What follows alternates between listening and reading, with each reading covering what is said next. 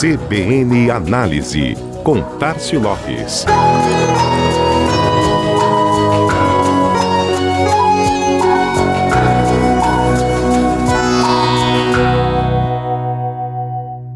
E finalmente saiu a tão esperada liberação da Anvisa para a vacina, ou melhor, as vacinas, já que tivemos dois imunizantes aprovados para uso emergencial por unanimidade. A Agência Nacional de Vigilância Sanitária reiterou a necessidade de agilizar o início da vacinação em todo o país, visto que não há tratamento precoce no caso da Covid-19.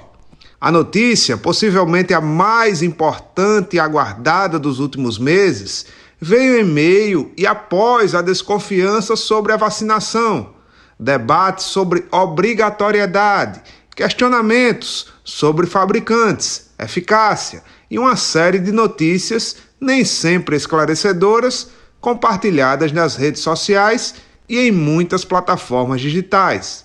O fato é que nesses tempos em que todos sofremos com muitas informações não confiáveis sobre os mais diversos assuntos circulando, a vacina não haveria de ser exceção à regra.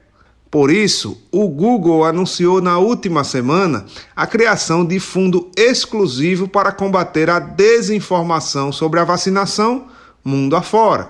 O investimento será feito pelo Google News e deve superar 3 milhões de dólares em benefícios a veículos de comunicação que se engajarem na checagem de notícias e no combate à desinformação.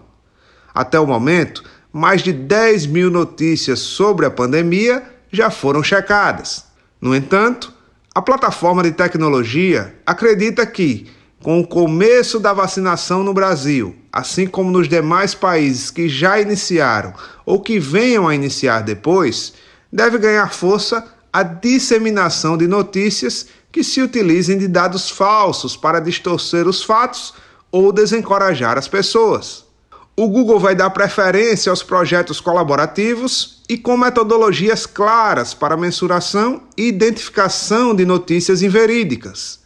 As inscrições serão analisadas por uma equipe formada dentro da própria companhia, já que o fundo é global e apresenta uma proposta democrática, aberto para meios jornalísticos de qualquer porte, desde que tenham e apresentem serviços prestados histórico de checagem de fatos. Caso não haja esse reconhecimento, a empresa inscrita poderá atuar em parceria com alguma outra que tenha essa chancela.